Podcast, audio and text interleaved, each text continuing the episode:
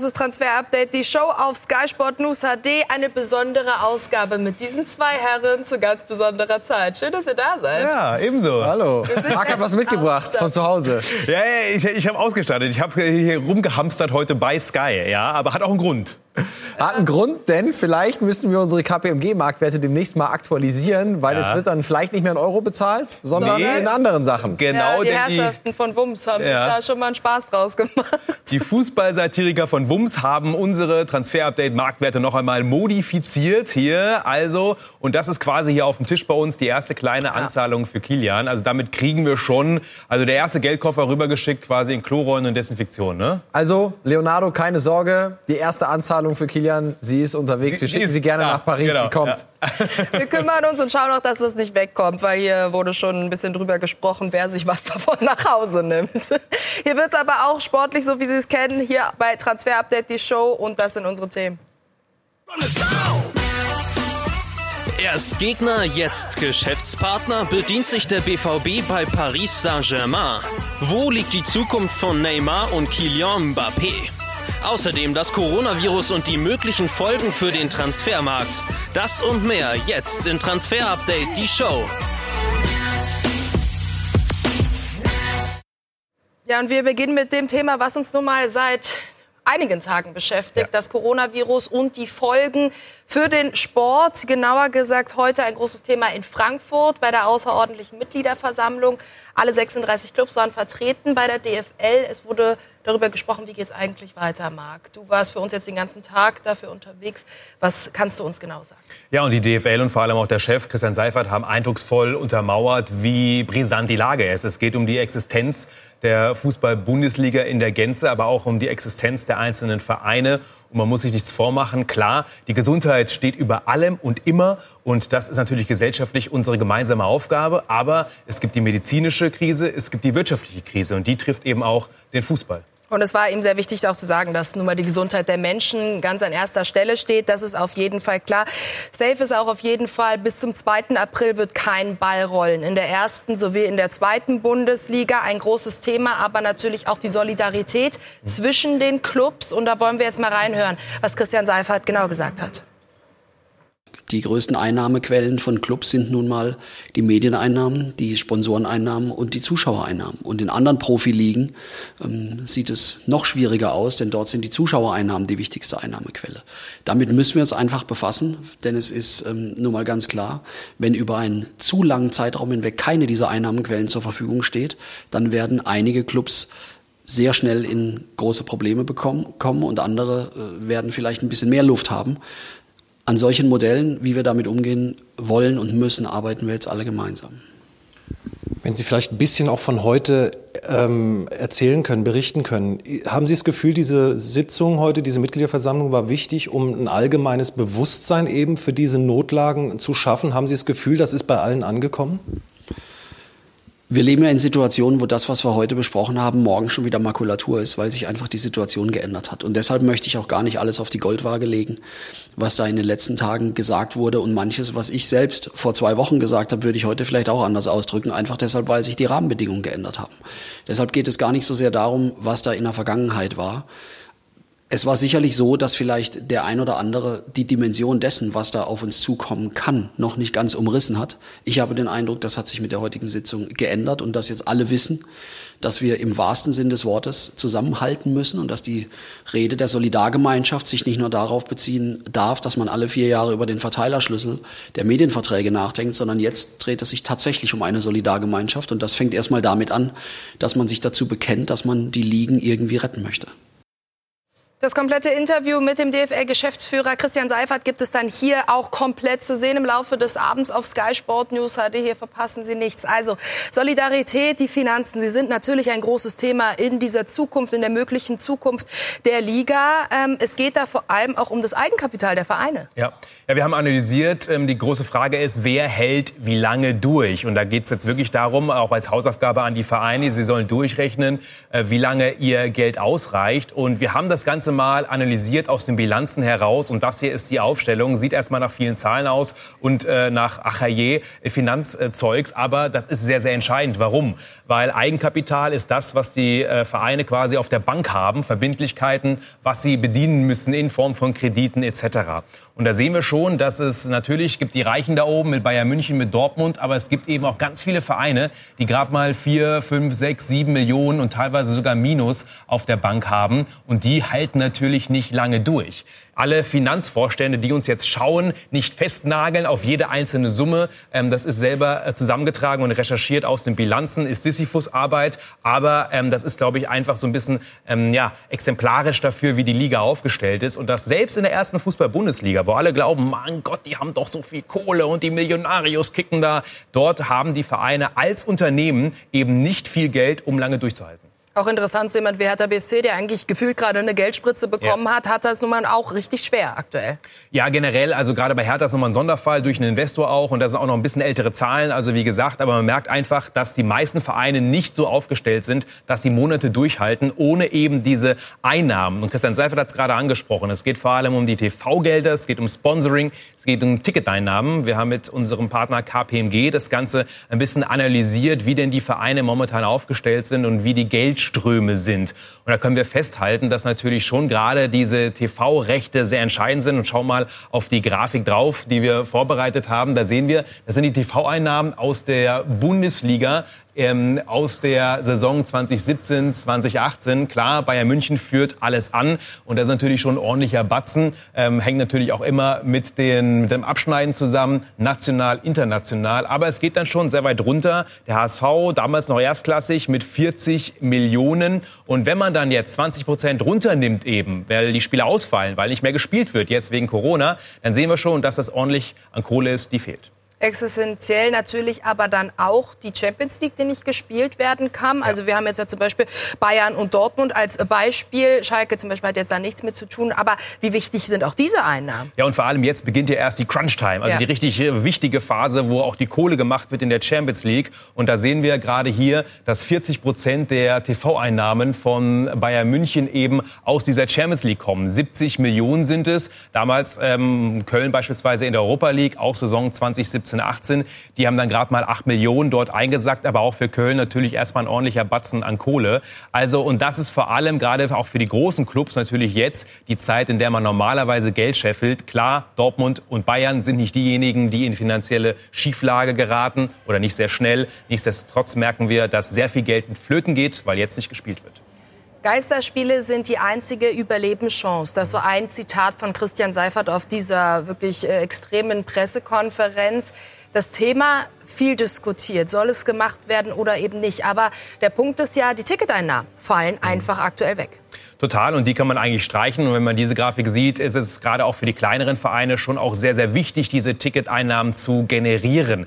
Klar, Bayern München in dieser Grafik relativ weit vorne. Warum? Weil da eben auch Champions League mit dabei ist, weil Business Seats mit dabei ist. Ähm, und gerade bei Business Seats ist der FC Bayern gut aufgestellt. Aber wir sehen trotzdem gerade Vereine jetzt wie, wie Gladbach oder auch Frankfurt, Köln, dass sie schon ordentlich an Geld generieren durch die Ticketeinnahmen. Die würden wegfallen. Im Verhältnis natürlich immer noch weniger als TV-Gelder und Sponsoring Sponsoringgelder. Und deswegen ist so die Lösung, Hauptsache spielen, auf Ticketeinnahmen verzichten, aber Sponsoring und TV-Gelder generieren. Wie geht es weiter? Wir sind sehr gespannt. Wird ja. es dann zu den nächsten Geisterspielen kommen? Vor allem ab wann? Das wird sich dann im Laufe der nächsten Wochen auf jeden steht Fall Steht noch in den Sternen, wie vieles. Ja, aber wir hoffen das Beste für die Gesundheit und für den Fußball. Genau so ist es. Was nicht in den Sternen steht, ist, dass wir jetzt rübergeben zu Max, denn du hast jemand ganz Besonderes in der Leitung. So ist es, denn wir reden, sind jetzt verbunden per Skype mit dem Generalsekretär der FIFPro, also der Internationalen Spielergewerkschaft, mit Jonas Bär-Hoffmann. Schönen guten Abend. Jonas, wir haben gerade gehört, die Zahlen. Viele Vereine machen sich existenzielle Sorgen. Können sie die Rechnung noch bezahlen? Und natürlich auf der Rechnung vieler Vereine natürlich auch die Spieler ist das, wofür sie mit am meisten Geld ausgeben. Ähm, was kann die FIFPro auch dafür tun, dass Spieler ähm, in dieser Krise weiter bezahlt werden, auch gerade bei kleineren Vereinen? Ja, ich glaube, das ist erstmal die, der entscheidende Kontext, ähm, in dem wir arbeiten. wir reden über weltweit organisierte Spieler, die zum aller, allergrößten Teil nicht in den Finanzvolumen arbeiten, wie jetzt da gerade gezeigt wurde. Für die wird natürlich auf einmal die ökonomische Last ähm, sehr schnell eine Realität. Ähm, und die ist dann auch nicht viel anders als bei einem durchschnittlichen ähm, Angestellten ähm, in einem anderen Sektor. Ähm, wir müssen da relativ schnell wirklich kreative Lösungen finden, weil das eine, eine Situation ist, in der wir uns da jetzt finden, ähm, die der Fußball so nicht kennt. Wenn wir die Finanzkrise 2008 als Beispiel nehmen, da ist der Fußball mit konstanten Wachstumszahlen durchgegangen, als ob es ihn nicht betreffen würde. Jetzt auf einmal ist das natürlich eine komplett andere Situation. Ähm, da ist viel Kontext, der einfach neu ist und wo jetzt auf einmal sozialpartnerschaftliche Lösungen gefunden werden müssen, ähm, wie wir da die Finanzen umstrukturieren, wie wir Hilfspakete schnüren, potenziell, um die kleineren Ligen insbesondere als Arbeitgeber für die Spieler am Leben zu erhalten. Auch denkbar, Jonas, dass die FIFPro selber ein Hilfspaket schnürt über ein paar Millionen Euro? Wir werden auf jeden Fall alle Möglichkeiten anschauen. Ähm, man muss verstehen, dass viele von unseren Gewerkschaften auf nationaler Ebene, die sind vergleichbar wiederum ähm, sehr kleine Strukturen.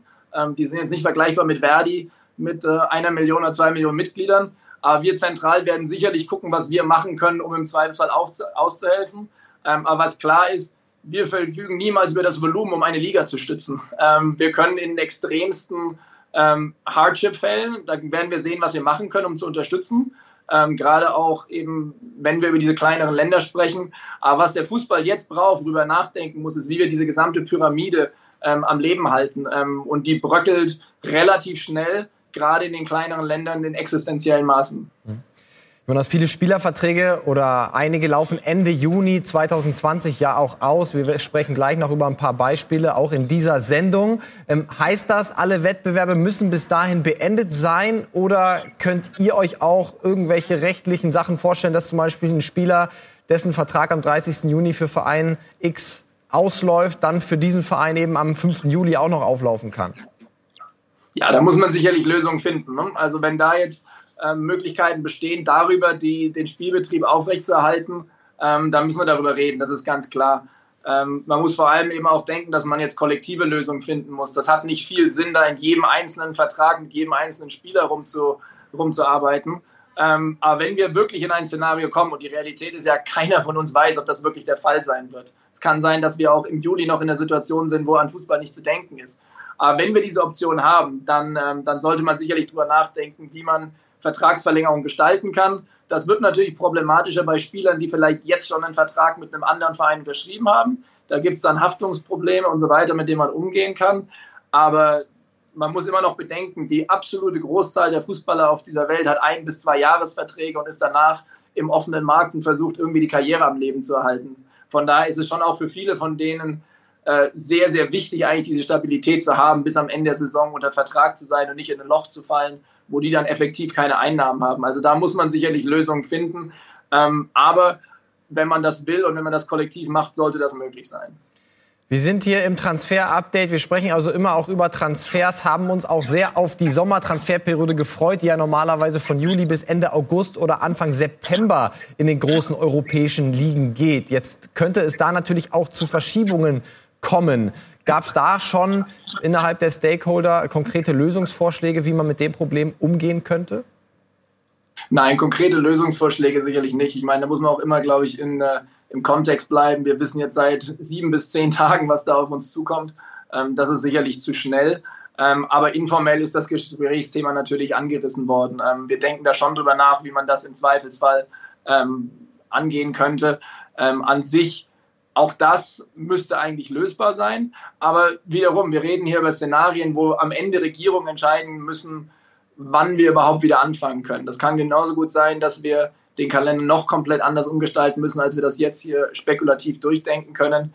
Ähm, aber Transferfenster im Zweifelsfall um ein, zwei, drei Wochen zu verschieben, ist sicherlich nicht wirklich ein existenzielles Problem. Das ist machbar. Jonas, jetzt sind Sie morgen auch in der vielbesprochenen äh, Telco-Videokonferenz der UEFA am morgigen Tag, wo ja wirklich sehr wichtige Entscheidungen anstehen. Wie geht es weiter mit den europäischen Wettbewerben, Champions League, Europa League? Wie geht es weiter mit der Euro? Mit der Bitte um eine kurze Antwort. Ähm, was erwarten Sie morgen von dem Tag, von der Konferenz? Ja, die Hoffnung ist, dass wir Einigkeit haben. Die Hoffnung ist, dass jetzt wirklich im Gesamtkonstrukt Fußball gedacht wird ähm, und dass wir da zu klaren Entscheidungen kommen, wie wir weitermachen können. Die Ligen sind natürlich enorm davon abhängig, zu wissen, ob sie Planungsraum hinten raus nach dem normalen Saisonende haben. Dafür diese, sind diese Entscheidungen morgen sehr wichtig. Ähm, den Esprit, den wir momentan so von den Stakeholdern bekommen, ist, dass wir da ähm, hoffentlich eine gute Chance haben für eine klare Entscheidung.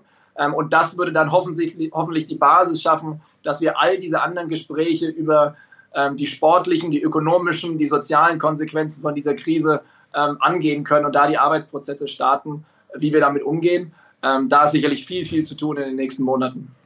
Spannende Zeit, sehr wichtiger Tag. Morgen eben dann mit dieser Videokonferenz der UEFA. Um 10 Uhr geht es los. Schöne Grüße nach Heidelberg. Vielen Dank, Jonas Bär-Hoffmann, für das Gespräch.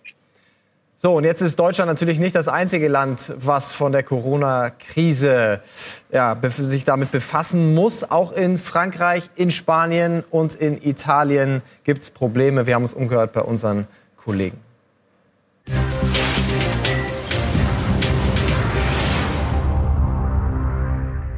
Keine Mannschaft aus La Liga trainiert aktuell. Die Spieler befinden sich alle mit individuellen Trainingsplänen zu Hause. Der FC Barcelona achtet zum Beispiel sehr genau darauf, dass diese Pläne eingehalten werden. Die Spieler tragen Messgeräte bei ihren Übungen, welche die Physios in der Barca-Zentrale kontrollieren und Anpassungen vornehmen können. Natürlich wird auch weiterhin kontrolliert, wie sich die Spieler ernähren. Gerade darauf muss geachtet werden, wenn die Spieler nur zu Hause trainieren können. All das läuft bei Barca über eine App. Bei Real Madrid ist die Lage noch ernster, weil sich die gesamte Mannschaft derzeit in Quarantäne befindet. Hier geht niemand davon aus, dass die spanische Liga Anfang April ihren Betrieb wieder aufnimmt. Uh, die Clubbesitzer der Serie A haben sich am Sonntagmorgen getroffen, um eine Lösung zu finden, allerdings ohne Erfolg.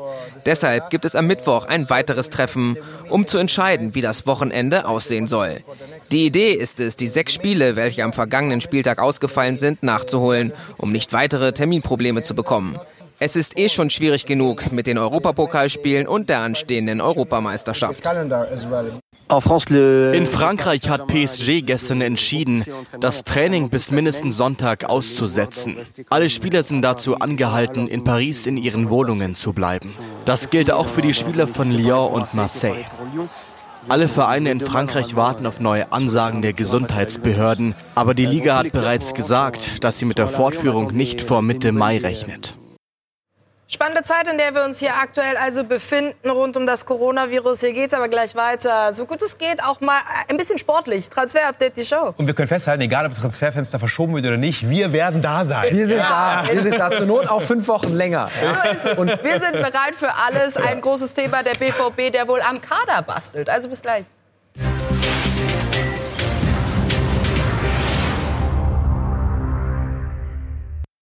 Transfer-Update, die Show. Klar, Coronavirus das große Thema. Wir wollen jetzt aber ein bisschen über den Transfermarkt sprechen, Max. Da ist jetzt Zeit. die Frage. Es wird Zeit vom Gegner zum Geschäftspartner. Der BVB bastelt ein wenig im Hintergrund am neuen Kader. Ein großes Thema. PSG-Spieler Thomas Meunier ja, sie brauchen einen neuen Rechtsverteidiger für die kommende Saison. Ist noch unklar, wie es mit Ashraf Hakimi weitergeht. Aber Stand jetzt, wir haben auch oft genug darüber berichtet, eigentlich will Real Madrid ihn zurück. Da muss man natürlich noch mal ein bisschen am Kader basteln, wie man ihn dann einbauen kann, was mit Odriozola und so weiter. Aber Thomas Meunier, er könnte dann eben der neue Rechtsverteidiger bei Borussia Dortmund werden. Was ist die Situation? Der Vertrag von Meunier selber, er läuft aus. Er hat ihn nicht verlängert. Es gibt keinerlei Gespräche mit Paris Saint-Germain über eine mögliche Verlängerung des Vertrags. Paris Saint-Germain selber weiß nicht, ob er tatsächlich schon bei Dortmund unterschrieben hat oder nicht. Aber ich war vergangene Woche ja auch in Paris für das Champions League-Spiel eben gegen Dortmund. Und ähm, man hört schon von der einen oder anderen Seite, dass es sehr, sehr weit fortgeschritten ist mit Borussia Dortmund. Wir haben das, das müssen wir auch offen sagen, nicht zu 100 Prozent bestätigt bekommen, auch nicht von der Seite von Thomas Meunier. Also können wir nicht unseren Daumen nach ganz oben machen, aber es sieht sehr, sehr gut aus. Es ist ein Rechtsverteidiger, sehr konstant, sehr zuverlässig, er ist selten verletzt und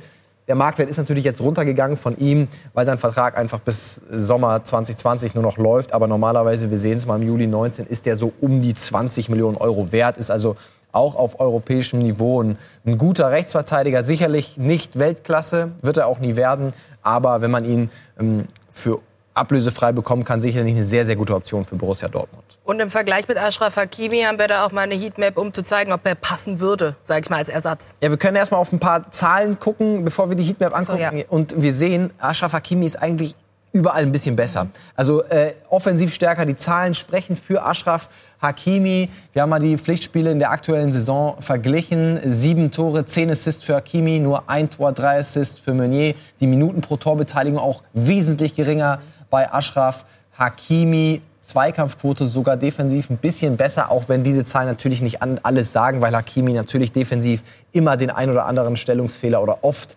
äh, drin hat. Aber insgesamt ist Hakimi einer, der bessere Zahlen abliefert als Thomas Meunier, so ehrlich muss man auch sein. Aber sie ähneln sich durchaus. Thomas Meunier ist auch ein Rechtsverteidiger, der sehr, sehr gerne mit nach vorne geht. Da können wir auf die Heatmaps schauen, die du angesprochen hast. Ashraf Hakimi, das ist jetzt das äh, Hinspiel im Achtelfinale. Ein bisschen offensiver da auch. Man sieht es an der Heatmap als äh, Thomas Meunier. Ist natürlich aber dann auch immer individuell von Spiel zu Spiel abhängig. Grundsätzlich ist es auch ein, offen, ein offensiver Rechtsverteidiger, der durchaus auch, wir haben es in den, Bild, in den Bildern, im Spielbildern vorhin gesehen, durchaus auch in der Offensive seine Stärken hat. Und wie gesagt, es äh, gibt von die, allen Seiten werden uns die Gespräche bestätigt. Deswegen können wir den Daumen auf jeden Fall ins Positive machen bei Thomas Meunier und Borussia Dortmund, aber eben noch nicht höher als das, weil uns die Bestätigung des Ganzen noch fehlt. Was die Defizite angeht, wissen wir ja auch, Borussia Dortmund, gute Ausbildungsstätte, die können immer noch was rausholen aus den Jungs. Auch bei einem 28-Jährigen. auch selbst da. Also, da kommen wir jetzt auf einen Neymar, glaube ich, auch so in dem Alter.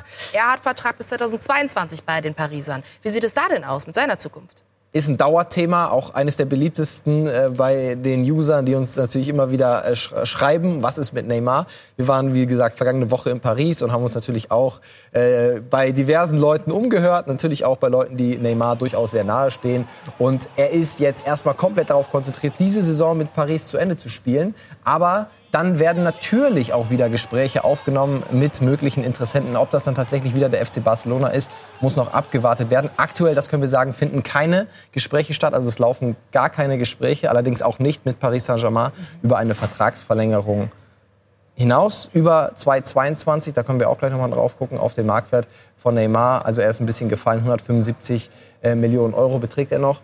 Stichwort Vertrag bis 2022. Wir hören, dass eben in diesem Sommer es sehr unrealistisch ist, dass es einen Verein geben wird, der diese Summe auf den Tisch legen kann. Aber dass dann quasi im kommenden Sommer, im Sommer 2021, die Situation eine andere ist, dann hat er nur noch ein Jahr Vertrag. Aber auch in diesem Feuilleton wird uns auch immer wieder bestätigt, wir wissen es nie. Und das macht dieses Transfergeschäft aus. Deswegen Daumen bei Neymar in die Mitte es ist schlichtweg noch zu früh, um eine ganz klare Tendenz zu erkennen. Er macht sich vielleicht auch einfach erstmal ein wenig interessant bei allen, die es noch irgendwie gibt, bei möglichen Arbeitgebern. Und wir kommen zu euren Fragen, die Sie gerne stellen.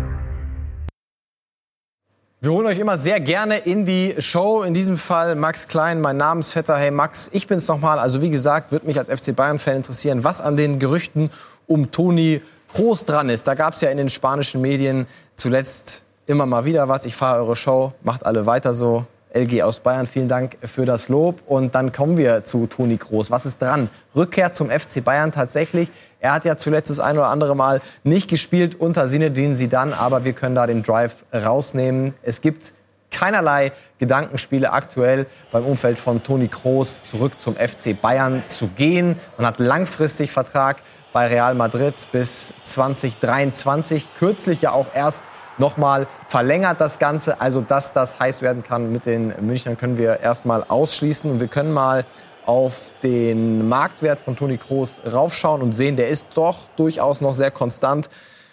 Bis 23, wie gesagt, hat der Vertrag, ist auch schon 30 Jahre alt, dafür 65 Millionen noch. Also das hält sich konstant und der wird auch noch ein bisschen bei Real bleiben. Das wird uns zumindest gesagt. Also Daumen für einen Bayern-Wechsel, für eine Rückkehr ganz nach unten wird nicht passieren, zumindest nicht in diesem Sommer.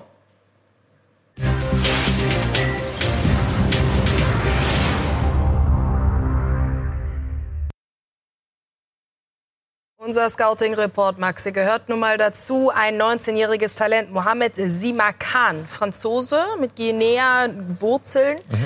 Warum ist er so besonders? Er ist ein sehr interessanter Innenverteidiger, Franzose, ja sehr beliebt generell die Franzosen in der Bundesliga. Und wir können sagen, es gibt auch schon Gespräche mit diversen Bundesligisten. Wir stellen ihn aber erstmal vor. 19 Jahre ist er jung, er stammt aus Marseille, hat auch bei Olympique Marseille in der Jugendakademie gespielt. Jetzt bei Straßburg ist da wirklich Stammspieler mit seinen ganz jungen 19 Jahren. 5 Millionen Euro beträgt sein Marktwert. Aber ich kann mal sagen, wenn das dann tatsächlich im Sommer zu einem Transfer kommen sollte, würde das mehr sein und durchaus auch Topclubs aus der Bundesliga an ihm interessiert. Bislang aber noch keine ganz, ganz konkreten Verhandlungen mit Straßburg. Aber viele Clubs haben den auf dem Zettel und wir können mal seine äh, Zweikampfquote angucken. 66 Prozent ist die beste Zweikampfquote in der französischen Ligue 1 von U20 Spielern. Also das auf jeden Fall ein sehr, sehr interessanter Mann und sehr, sehr gut möglich, dass wir den dann eben bald in der Bundesliga sehen. Zu welchem Club, das werden wir in den nächsten Wochen dann sagen können. Im Moment ist es noch ein bisschen zu früh und,